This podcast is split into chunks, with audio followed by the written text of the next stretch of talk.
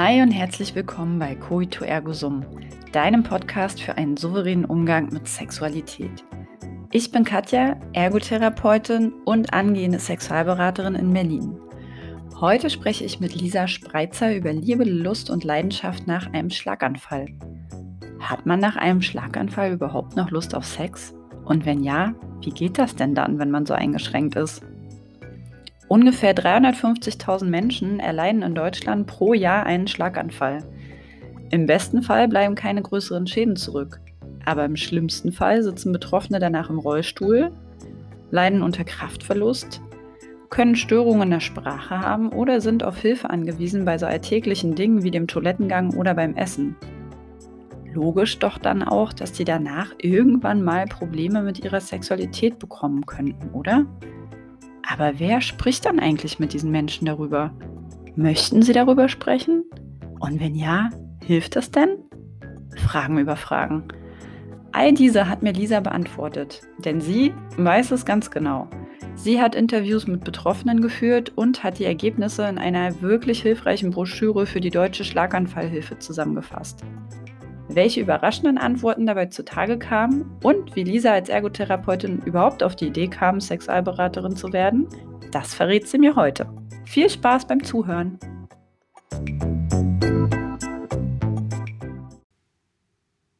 So, jetzt klappt's aber. Wir sind on air. Ich möchte euch heute Lisa vorstellen.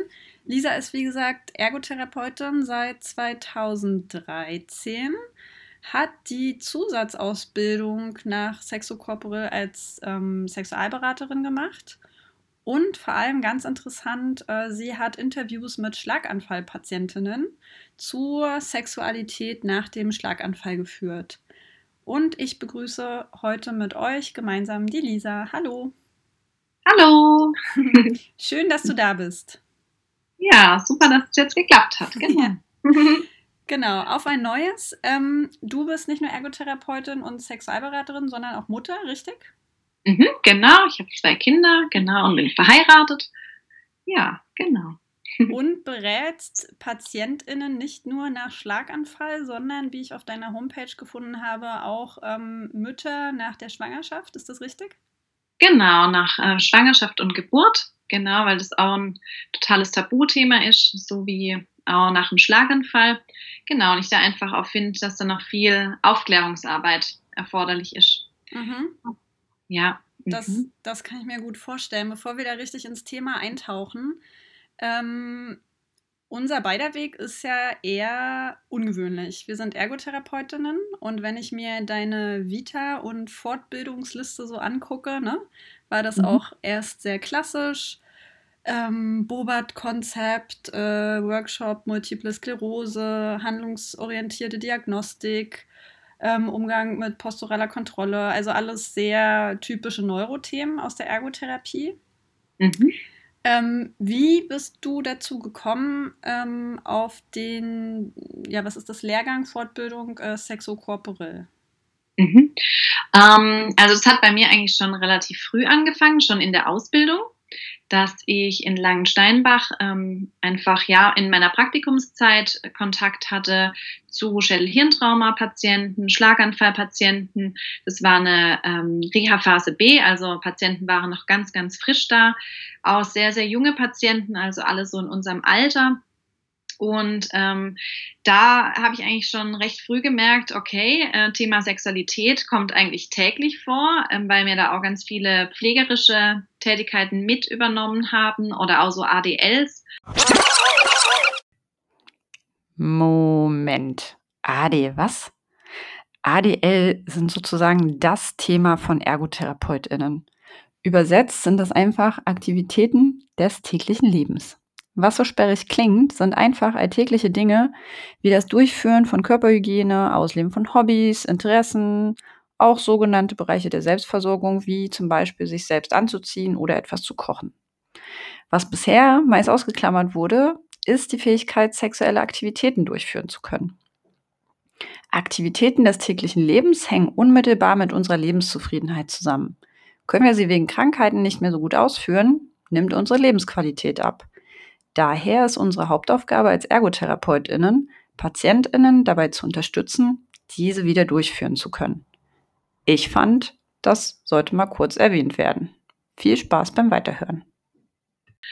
Genau, wo ich einfach schon gemerkt habe, es ist eine große Unsicherheit sowohl bei den Therapeuten als auch beim Pflegepersonal, wenn es eben darum ging, ähm, auch mal eine Windel zu wechseln ähm, während der Therapie, ähm, wenn eine Erektion da war beim Patienten oder beim Klient ähm, und dann so, oh, okay, was machen wir jetzt? Dann wurde das irgendwie so abgetan, irgendwie, ähm, ja, hat danach auch irgendwie kein Gespräch oder so mehr stattgefunden für mich als Praktikant, wo ich so auch gedacht habe, hm, das ähm, ja wäre jetzt schon ein Thema, wo man einfach anders reagieren könnte oder ganz natürlich damit umgehen könnte. Genau. Und das hat dann so dazu geführt, äh, es hat mich eigentlich äh, jahrelang begleitet, so in meiner, in meiner Arbeit, ähm, und war immer so im Hintergrund und ich wollte aber erstmal Berufserfahrung sammeln und alles. Ja, und dann hat sich das irgendwann aufgetan, dass ich so gedacht habe, Mensch, ähm, jetzt wechsle ich meine Arbeitsstelle, ähm, so ein neuer Cut in meinem Leben ähm, und es sind irgendwie geregeltere Arbeitszeiten. Jetzt habe ich Zeit, ähm, irgendwie das mal anzugehen. Genau, und habe mich dann lange damit auseinandergesetzt, was es für Möglichkeiten gibt und habe mich dann eben ähm, für das Konzept nach Sexo Corporel entschieden und ähm, habe dann die zweijährige Weiterbildung ähm, gemacht. Genau. Mhm. Ja, so kam es dazu. Mm, nun wissen wir beide ja, was Sexocorporal bedeutet. Ähm, in der ersten Aufnahme hast du mich sogar noch mal gut äh, darüber aufgeklärt. Ähm, mhm. kannst du für die Zuhörer vielleicht mal kurz erklären, worum es da geht? Mhm. Also sexokorporell ähm, schaut einfach erstmal so die normale, gesunde Sexualität an. Also ähm, erstmal auch so Aufklärungsarbeit, ähm, was gehört zu einer gesunden Sexualität alles dazu, ähm, verschiedene Blickwinkel und so weiter. Und äh, dann geht es auch ganz viel eben um Störungen. Also es geht jetzt nicht äh, prinzipiell darum, ähm, Sexualität nach Schlaganfall oder Sexualität nach MS und so weiter, sondern es äh, schaut dann erstmal, also man schaut dann erstmal so Sachen Erektionsstörung, wie kann es zu einer Erektionsstörung kommen, was sind so Ursachen, ähm, was sind mögliche Dinge, die Sache zu beheben, ähm, auch so Kommunikationsfähigkeiten. Ähm, wie geht man in einer Partnerschaft Sexualität, wie, wie sieht es da aus? Also es behandelt so eine ganz, ganz breite äh, Fläche, auch natürlich die Frau Sexualität, ähm, Dyspareunie, also Schmerzen bei Geschlechtsverkehr und so weiter, ähm, ganz viel mit Rollenspiele auch, also dass, dass man wirklich ähm, so Fälle dann auch durchgeht. Mhm. Ähm, und äh, ja, das, das war total interessant, weil es natürlich auch so um die eigene Sexualität geht und auch darum, nachher zu gucken, okay, ähm, wie kann ich das Thema auch beim Klient ansprechen, ohne dass jeder so peinlich berührt ist oder so. Also ähm, ja, so rund, ein Rundum-Paket. Also es war äh, hochspannend und äh, man hat auch ganz viel über sich selbst ähm, gelernt und ähm, nochmal andere Aspekte einfach, die, die man jetzt irgendwie da ganz neu betrachten kann. So eine ganz andere Sichtweise. Ja, genau. Super. Das war sehr empfehlenswert. So Rollenspiele ja. kennen wir ErgotherapeutInnen ja auch schon aus der Ausbildung und aus dem Studium. Ich weiß nicht, wie es bei dir war. Wir haben echt viele Rollenspiele gemacht. Hm? Ja, da ist man stimmt. dann schon ja. so ein bisschen geschult, ne? Genau, genau, ja. Da hatte man schon einen Bonus, das stimmt. Was waren denn noch so für Berufsgruppen dabei? Das würde mich ja mal interessieren. War das sehr ergolastig oder wo kamen die Leute her? Nee, gar nicht. Also ich war äh, in ähm, Kisleck war ich die einzige Ergotherapeutin. Ähm, es gab ähm, auch viele Psychologen, ähm, Paartherapeuten, ähm, Physiotherapeuten waren dabei. Ähm, es war auch so nicht nur so länderspezifisch, sondern es waren auch viele aus der Schweiz da, ähm, wo speziell so Beckenbodentrainer oder Therapeuten, die hatte dann nochmal ein ganz anderes Konzept. Ähm, es war auch ein Arzt dabei, ähm, zwei sogar, genau. Ähm, also eine totale Bandbreite eigentlich, genau. Mhm. Ähm, ich habe auch Hebammen kennengelernt, die die Outing-Kurs ähm, besucht haben. Genau, das sind so dieser Kurs beinhaltet auch ähm, Leute von höheren Stufen sozusagen, die dann noch äh, eine Weiterbildung im, im zweiten Durchgang machen mit einer zweiten Stufe. Es gibt insgesamt drei Stufen mhm. bei Sexokorporell. Genau, so dass das eigentlich auch dann total ähm, gemischt war von den Berufsgruppen her. Genau. Ja, ja spannend. Sehr interessant, ja. Mhm. Und ähm, stimmt das, dass in der Sexocorporal-Fortbildung, ähm, dass es eher viel um die Körperlichkeit geht und weniger um Kommunikation? Mm, es geht auch viel um das Körperliche, ja. Ähm, also da werden auch ähm, Aspekte beleuchtet, zum Beispiel, dass man schaut, okay, ähm, wie kann man wirklich körperlich auch bei, mit, dem Klienten zusammenarbeiten, dass er zum Beispiel so eine Beckenschaukel hinkriegt, also ähm, einfach so eine Bewegung vom Becken her, dass er da ähm, mobiler wird. Ganz viele sind da so ganz starr, vor allem Männer. Mhm. Ähm, was eben auch so ein hoher Tonus, ähm, kann man sich ja vorstellen, kann langfristig auch zu einer Erektionsstörung eben führen. Und ähm, wenn man das mit dem Klient nach Sexokorporell ähm, erarbeitet, gehört da eben auch diese Mobilisierung vom Becken dazu. Aber nicht aktiv praktisch an dem Klient, sondern man macht dann Übungen vor, was, was derjenige auch dann zu Hause üben kann, ähm, was einfach das Becken mobiler machen kann. Genau, es ist ein Aspekt aber es geht auch schon viel um Kommunikation. Es geht ähm, viel auch in Kleingruppen, dass man äh, Fallbeispiele bearbeitet, äh, das durchspricht, ähm, dass man auch eine andere Sichtweise darauf kriegt. Also ähm, dadurch, dass so viele unterschiedliche Berufsgruppen auch da dabei waren, ähm, hat man auch ja, nochmal so ganz andere Dinge sind da manchmal eingeflossen, wo man selber gar nicht so erst die Sicht drauf hatte. Ja, ganz neue Aspekte irgendwie. Das fand ich echt immer total spannend. Genau, ja. Klingt danach. Ja. Toll. Genau. Mm, nun hast du ja ähm, genau diese Beraterausbildung gemacht. Mhm. Ähm, wann bist du auf das Thema Schlaganfallbehandlung, äh, also im Kontext der Sexualität gekommen? War das schon vorher da oder ist das währenddessen aufgetaucht? Nee, genau, das hat sich eigentlich so entwickelt. Ähm, ich hatte die Weiterbildung gemacht während meiner Elternzeit, ähm, nach meinem ersten Kind. Genau, und ähm, wo ich dann wieder eingestiegen bin ähm, in Beruf, so zurück in die Klinik. Ähm, ich arbeite ja auf der Stroke Unit. Ähm, das war schon immer irgendwie so im Hinterkopf, dass ich so überlegt hatte, naja, ich fände es schön, wenn man einfach die Ergotherapie mit diesen Sexualberatung irgendwie verknüpfen könnte. Ähm, aber erstmal war das ähm, gar nicht so relevant. Ich hatte da nicht gleich dran gedacht, dass es jetzt wirklich für Schlaganfallpatienten sein soll. Und das hat sich dann eigentlich alles erst so entwickelt. Ähm, eigentlich dann auch so an dem Punkt, wo ich dann gewusst habe, okay, jetzt ist dann die Ausbildung oder die Weiterbildung ist jetzt fast zu Ende. Äh, ja, was mache ich denn jetzt eigentlich mit dem ganzen Wissen? Ja, ja genau. Und ähm, da war es dann schon so, dass ich mich dann recht schnell dafür entschieden habe, ähm, okay, meine Zielgruppe soll wirklich, ich möchte mich einsetzen für Schlaganfallpatienten, sollen wirklich die Schlaganfallbetroffenen aus sein. Mm, genau, und ähm, diese zweite Zielgruppe, eben ähm, Frauen nach Schwangerschaft und Geburt, das kam dann einfach auch durch meine Kinder. Mhm. Genau, dass ich da einfach auch äh, viele Dinge nochmal erlebt habe selber oder auch gesehen habe, so bei Freundinnen und Bekannten, wo, wo ich einfach auch gemerkt habe, Mensch, da ist auch noch ein Riesenbedarf und, und keiner spricht da eigentlich drüber. Ja, genau. absolut. Ja. Das ist ja auch häufig so, ne, dass man die eigene Erfahrung, die man macht, schafft ja auch eine gewisse Betroffenheit, aber auch Authentizität und du kannst natürlich Dinge ganz anders nachvollziehen, wenn du das auch selber schon mal erlebt hast, ne? Genau, genau, das mhm. stimmt. Mhm. Ja. ja, ich denke, das ist auch ein ganz wichtiger Punkt, ähm, gerade auch mit der Stroke Unit, dass man einfach dann auch weiß, okay, das ist jetzt so der Anfang vom Schlaganfall sozusagen, also auch eine gewisse Trauer am Anfang. Ähm, warum passiert gerade mir das und so. Ähm, und dann aber dieser Weg, wenn man das dann halt so weiterspinnt ähm, und das dann ähm, auch so in der Praxis oder so dann mitkriegt, ähm, dass dann eigentlich die Probleme erst beginnen, wenn es dann wieder so in Beruf und so weiter äh, reingeht, für den Betroffene. Ähm, ja, dass dann einfach auch nochmal so ein Cut oft im Leben ist, wo, wo dann einem alles eigentlich bewusst wird, wie die Auswirkungen eigentlich sind und wo ganz, ganz viel Handlungsbedarf noch wäre, mhm. denjenigen auch zu begleiten. Ja. Genau. Eben auch im Hinblick auf Sexualität.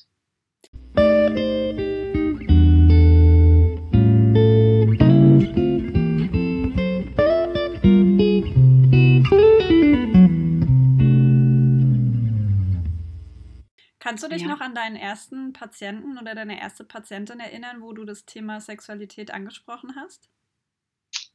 Ja, ja. das war äh, ganz anders als erwartet. Also es war ähm, auch ein Ehepaar, da war der Mann betroffen, ähm, um die 40 rum, ähm, Anfang 40, äh, hatte auch schon den zweiten Schlaganfall.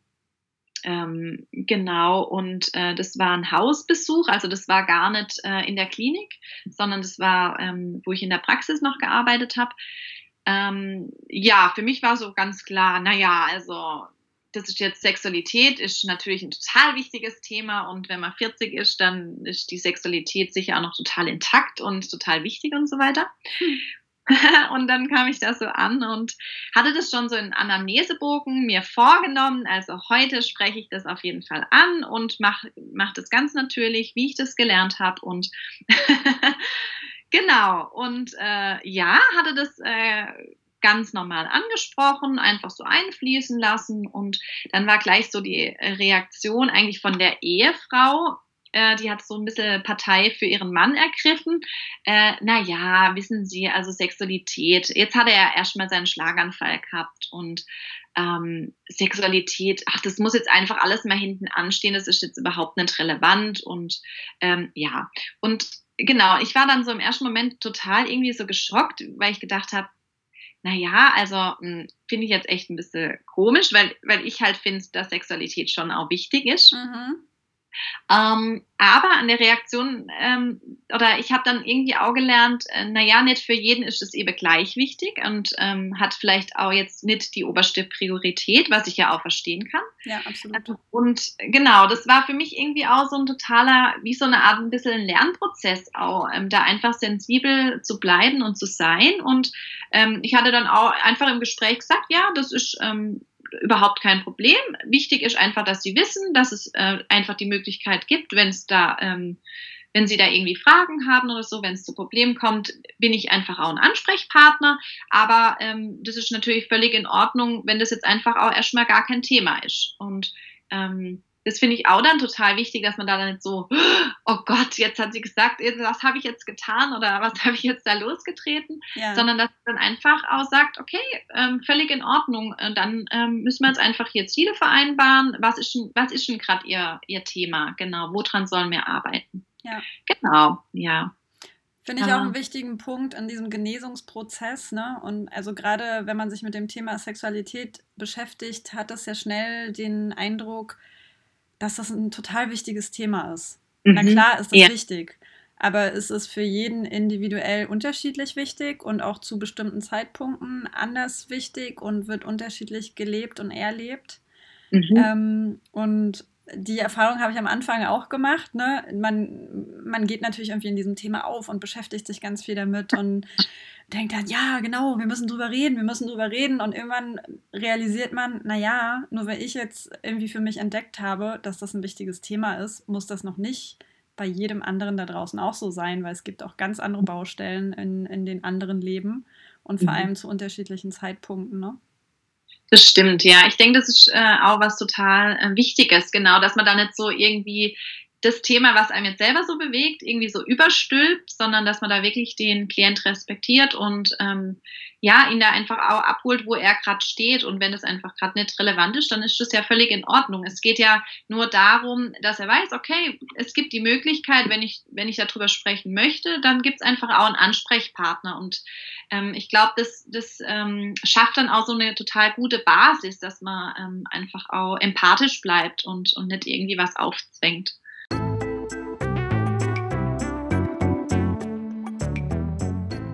Okay, Sexualität ist also wichtig, aber nicht immer und auch nicht für jeden, auch nicht für jeden gleich. Jetzt würde mich aber doch mal brennend interessieren, wie es um die Interviews mit den Schlaganfallpatientinnen bestellt ist. Das erfahrt ihr jetzt. Lisa, du hast an einer Broschüre mitgearbeitet, die sich nennt Liebe, Lust und Leidenschaft ähm, Sexualität nach Schlaganfall. Falle ich jetzt mhm. mal direkt mit der Tür ins Haus. Ähm, Finde ich total spannend und äh, die HörerInnen bestimmt auch. Und ich würde gerne wissen, wie kam es zu dieser Broschüre, wie kam es zu den Interviews und vor allem, was kam dabei heraus? Mhm. Ähm, genau, also ich war mit meiner Weiterbildung eben nach Sexokorporell fertig und ähm, war dann ein bisschen äh, blauäugig, will ich jetzt mal sagen. Also ich hatte gedacht, na ja, es gibt sicher schon viele Therapeuten, gerade auch Ergos, die irgendwie in dem Bereich arbeiten, die da schon Erfahrung haben. Und äh, habe ich einfach mal so ein bisschen auf die Suche gemacht, habe ein bisschen recherchiert und kam dann irgendwie äh, sehr schnell zu der zu der Auffassung oder habe ich sehr schnell gemerkt einfach, naja, also das ist irgendwie schon immer mehr ein Thema, also es ist nicht mehr so ganz ein Tabu, aber wirklich in der Realität ähm, findet es noch wenig ähm, Anwendung. Und äh, habe dann so ganz verschiedene Institutionen einfach mal angeschrieben, äh, unter anderem eben auch die äh, Stiftung Deutsche Schlaganfallhilfe. Und habe so gedacht, naja, also die müssen ja auf jeden Fall was haben. Also haben ganz viel für junge Schlaganfallbetroffene und äh, da gibt es sicher was zur Sexualität. Mhm. Mhm. Genau, und ähm, dem war bedingt so, weil äh, es gab wohl mal eine Broschüre ähm, zum Thema Sexualität vor zehn Jahren, ähm, aber seitdem eben nichts mehr und ähm, genau. Ähm, ja, und dann hatte ich eigentlich das große Glück, ähm, an diese äh, Ansprechpartnerin zu kommen, die eben für die junge Schlagerbetroffene zuständig war. Und hatte der einfach so ein bisschen geschildert, naja, gibt ja da überhaupt nichts Aktuelles zu dem Thema Sexualität. Ähm, ich finde, da muss sich unbedingt was ändern. Und äh, ich hatte eben diese Zusatzausbildung und so weiter. Und äh, dann kam eins zum anderen. Und äh, die Ansprechpartnerin war gleich total Feuer und Flamme und hat gemeint, Mensch, toll, sie sucht schon lange jemand, aber es gab halt bisher keinen, der da irgendwie Initiative ergriffen hatte und da bereit war, darüber zu äh, sprechen und auch zu schreiben.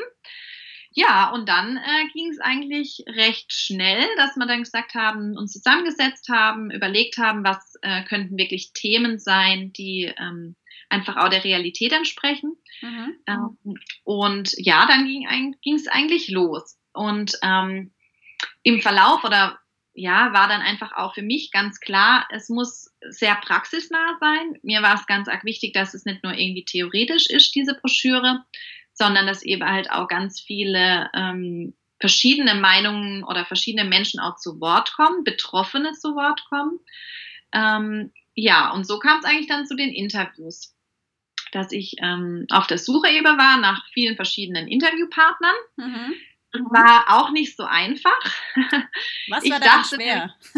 Ja, es war total schwer, weil ich habe e-, eben auch gedacht, so Mensch, jetzt endlich äh, packt es jemand an und die Betroffenen werden sich sicher freuen, dass das Thema endlich äh, irgendwie auch mal aufgegriffen wird. Und äh, es war anfangs auch sehr, sehr mühsam, wirklich Leute zu finden, mhm. die bereit waren, über ihre Sexualität zu sprechen. Ähm, und es ist aber dennoch, glaube ich, gelungen. Also ich glaube, ich habe dann insgesamt so zehn, elf interviewt, ähm, zwei Frauen und acht Männer, genau.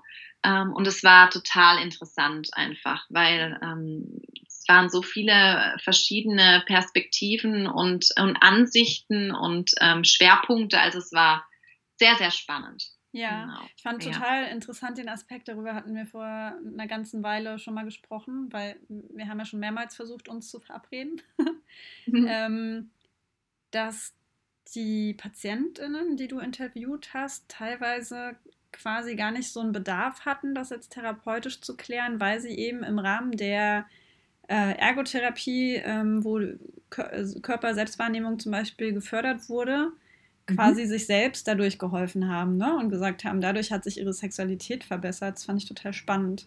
Genau, ja, also das, das fand ich auch äh, total ähm, krass einfach, ja, mhm. dass die eine Klientin eben auch dann gemeint hat, eben dadurch, genau, sie hat am Anfang ihre, ähm, ich glaube, linke Seite war es, äh, nicht richtig äh, gespürt, nicht richtig wahrgenommen und ähm, hat dann einfach auch äh, das ganz gut beschreiben können, dass sich das eben auch auf ihr Intimbereich ausgewirkt hat, also dass auch die linke Schamlippe taub für sie war. Mhm.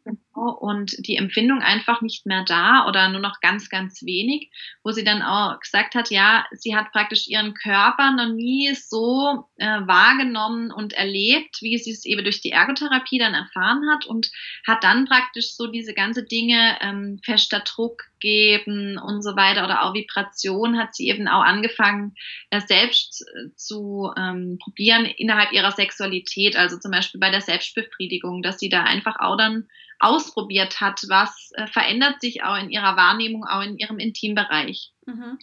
Ja, und das war wirklich ähm, hochspannend und, und äh, hätte ich auch nie gedacht, dass es sich dann wirklich, äh, wirklich auch auf die Sexualität ähm, irgendwie auswirken kann, die Therapie einfach, ohne dass jetzt ein Therapeut gesagt oder jemals gefragt hat, wie sieht es eigentlich in ihrem Intimbereich aus oder so, sondern sie hat es einfach so von sich aus ähm, dann übernommen und entdeckt. Also es war eine ganz tolle Begegnung aus, so eine ganz äh, offene Frau. Das, ähm, genau, dass sie das dann auch so gesagt hat, das fand ich echt sehr spannend. Ja. Ja. Genau.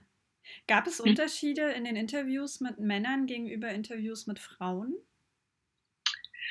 Äh, ja, finde ich schon. Also ähm, ich fand es schon allein so bei der Fragestellung, also ich hatte im Vorfeld äh, einige Fragen eben zusammengeschrieben, dass es ähm, auch immer so eine Art, äh, also dass es immer eine der Fragebogen immer gleich war. So, mhm. genau. Und ähm, ich fand mit Frauen, dadurch, dass ich halt auch eine Frau bin, weiß ich nicht, ob man vielleicht dann auch schneller so ins Gespräch gekommen ist, leichter irgendwie, mhm. äh, fand ich. Ähm, und die Frauen waren äh, viel schneller auch offener. Also äh, Männer waren dann an, am Anfang vom Gespräch immer noch sehr distanziert und einsilbig wohingegen äh, die Frauen eigentlich ähm, relativ schnell auch ganz offen äh, von ihren Einschränkungen oder auch ihre positiven Erfahrungen berichtet haben. Mhm. Genau, dass man nicht so nachhaken oder nach ja, bohren, sage ich jetzt mal, genau, um dann noch mehr Info Infos zu bekommen, einfach, genau. Ja, ich frage daher, weil das ja natürlich auch spannend ist, so für die Praxis, ne, beim Thema Gesprächsführung.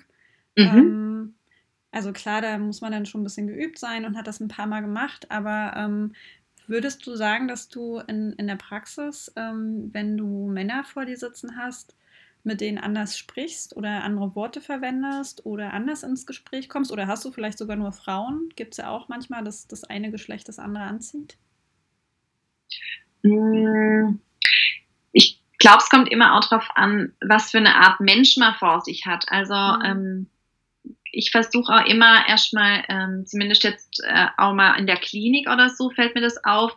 Ähm, da haben wir auch viele ältere äh, Patienten, ähm, wo man irgendwie erstmal so guckt, okay, was, was schafft für uns so eine Basis? Also äh, ganz viel ist erstmal, zumindest für mich, finde ich äh, total wesentlich, erstmal so diese therapeutische Basis zu finden. Ähm, und das ist natürlich in so einer einmalige Kontakt, äh, wenn man jetzt ein Interview führt, waren das natürlich, waren das ähm, bei mir zumindest wildfremde Leute, mhm. wo ich ein, das erste Mal gesehen habe.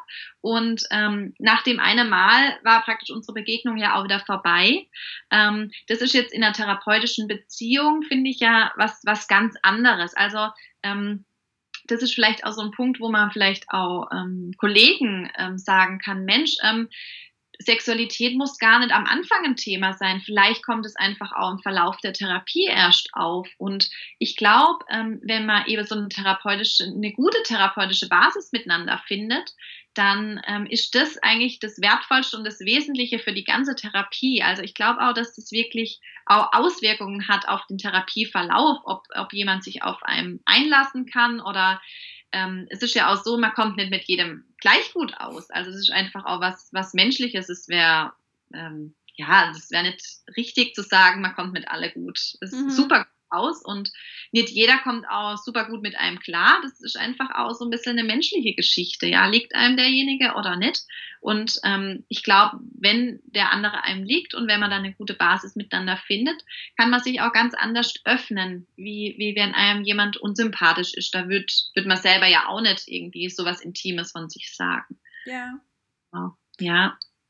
Würdest du dem zustimmen, wenn, wenn man das zusammenfasst, quasi, dass man, weil ich möchte ja natürlich auch ähm, angehenden Therapeutinnen oder schon fertig gebackenen Therapeutinnen, die sich mit dem Thema beschäftigen wollen, gerne immer was mitgeben. mhm. ähm, dass man sich nicht so unter Druck setzt, das Thema anzusprechen. Also selbst wenn man das mhm. gerne möchte, aber dass man sich auch die Freiheit gibt, ein paar Sequenzen zu warten oder das am Anfang mal zu formulieren und dann lange ruhen zu lassen oder wenn man sich einfach nicht danach fühlt, also das ist immer meine Aussage, wenn du dich nicht authentisch mit dem Thema gerade fühlst in dem Moment, dann lass es lieber sein, weil der Patient oder die Patientin merkt es ja auch, ne? Genau, genau, auf jeden Fall. Also ich glaube auch, dass das Thema Sexualität ähm, nicht für jeden passend ist. Also auch als Therapeut.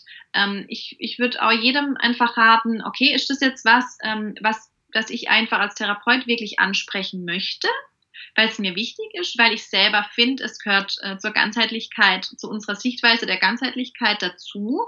Oder ähm, ist für mich eher so ein Thema, hm, ich fühle mich selbst irgendwie auch unsicher mit dem Thema? Oder ähm, ich muss ehrlich sagen, wo ich, ähm, wo ich mich mit dem Thema Sexualität auch auseinandergesetzt habe, war das bei mir selber auch so, dass ich gedacht habe, na ja, es gehört für mich schon zum ganzheitlichen Mensch dazu und es wäre mir total wichtig, das anzusprechen. Mhm. Aber ich habe mich damals dann irgendwie total unsicher gefühlt, weil ich einfach gedacht habe, Mensch, ich habe irgendwie gar nicht die Qualifikation. Was kommt, was, was ist jetzt, wenn derjenige sagt, okay, dieses oder jenes ist total scheiße und jetzt helfen Sie mir so ungefähr. Mhm. ich gedacht, oh Gott, dann werde ich ja so total überrannt und ähm, was soll ich dann antworten? Jetzt hat der mir ähm, irgendwie sowas Intimes gesagt und ich stehe jetzt da und kann überhaupt keine Hilfestellung geben.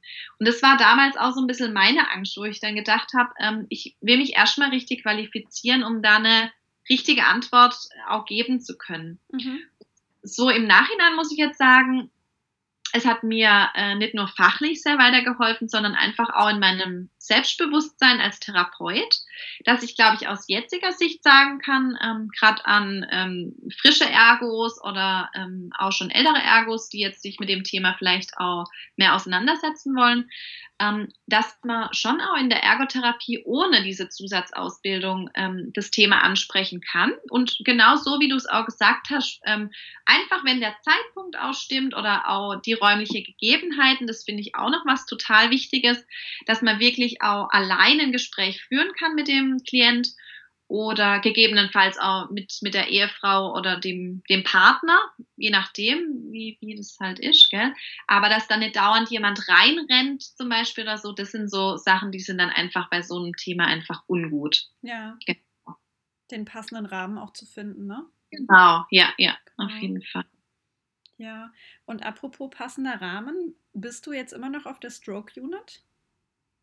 Im Moment bin ich in Elternzeit, mhm.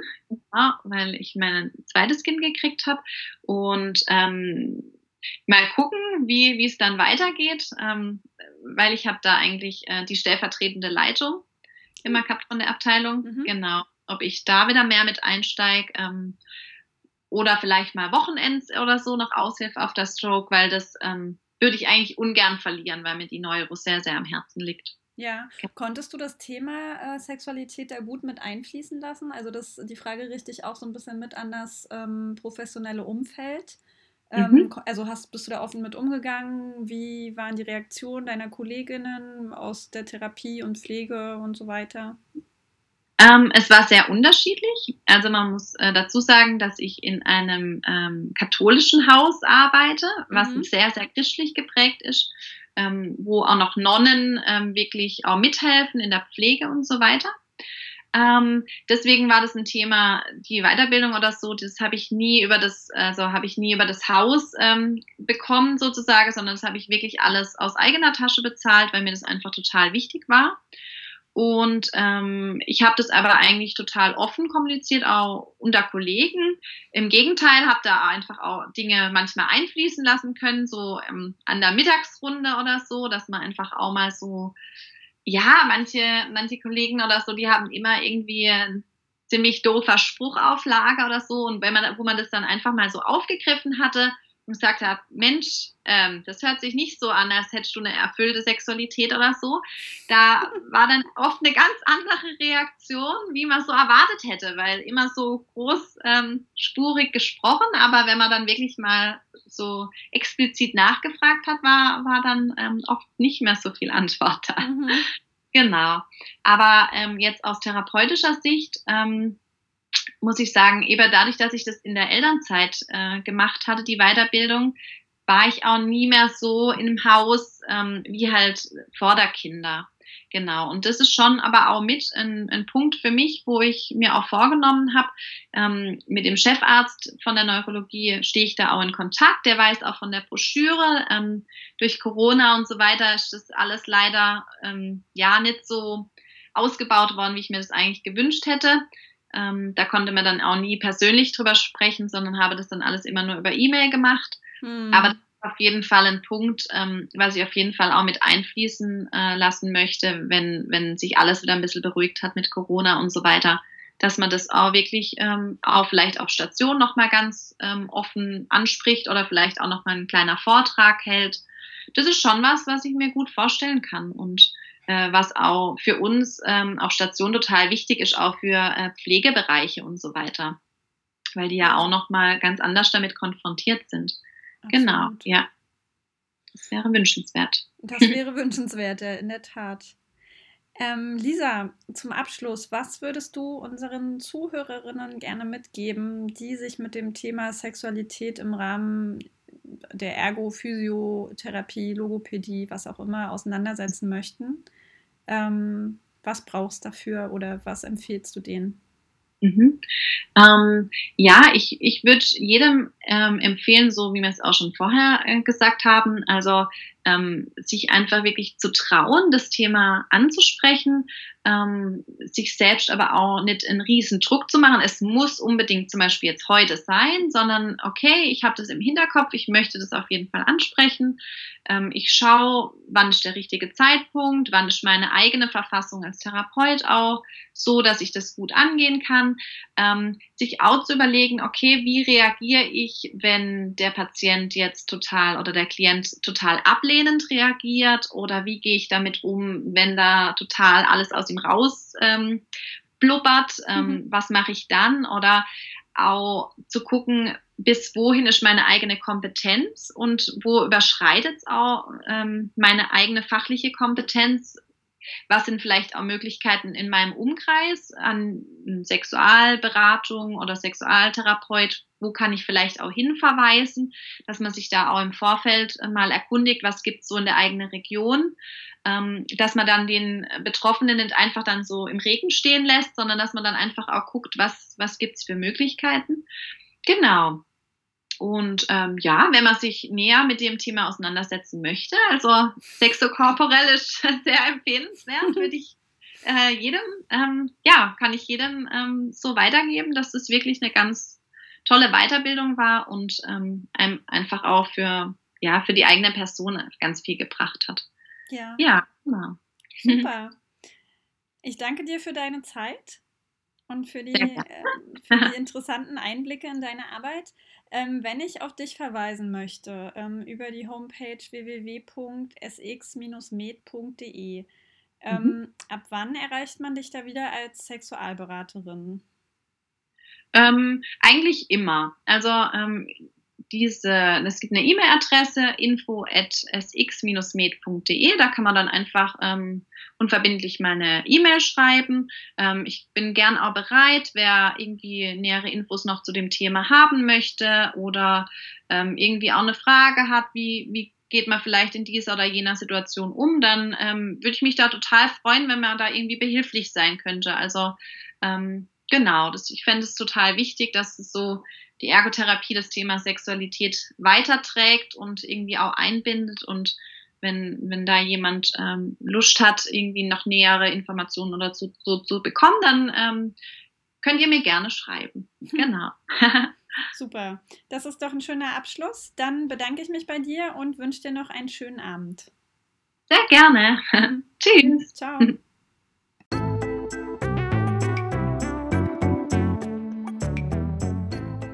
Hui, und das war sie auch schon, die allererste Folge von Coito Ergo Sum für einen souveränen Umgang mit Sexualität. Zu Gast war heute dieser Spreizer. Und ähm, naja, ich hatte noch leichte Mikroprobleme, da ist Luft nach oben, aber ich bin trotzdem sehr froh und stolz, dass die erste Folge nun fertig produziert ist. Solltet ihr noch Fragen haben oder vielleicht ähm, Interesse an dieser Broschüre, die nicht nur für Betroffene, sondern aus meiner Sicht auch sehr, sehr gut für Therapeuten aus dem Bereich ist, ähm, ihr findet die unter www.schlaganfall-hilfe.de. Dort könnt ihr sie online einsehen oder ihr könnt sie euch auch kostenlos in die Praxis oder nach Hause bestellen. Ich persönlich gebe die Broschüre PatientInnen gerne mit als offenes Gesprächsangebot oder wenn man schon mal darüber gesprochen hat, ähm, ist das immer noch mal ganz nett. Dann können sich die Betroffenen einfach noch mal selbst damit auseinandersetzen. Ich bin gespannt auf euer Feedback. Ich hoffe, es hat euch gefallen und ich freue mich schon auf die nächste Folge von Coito Ergo Sum. Bis dahin, eure Katja.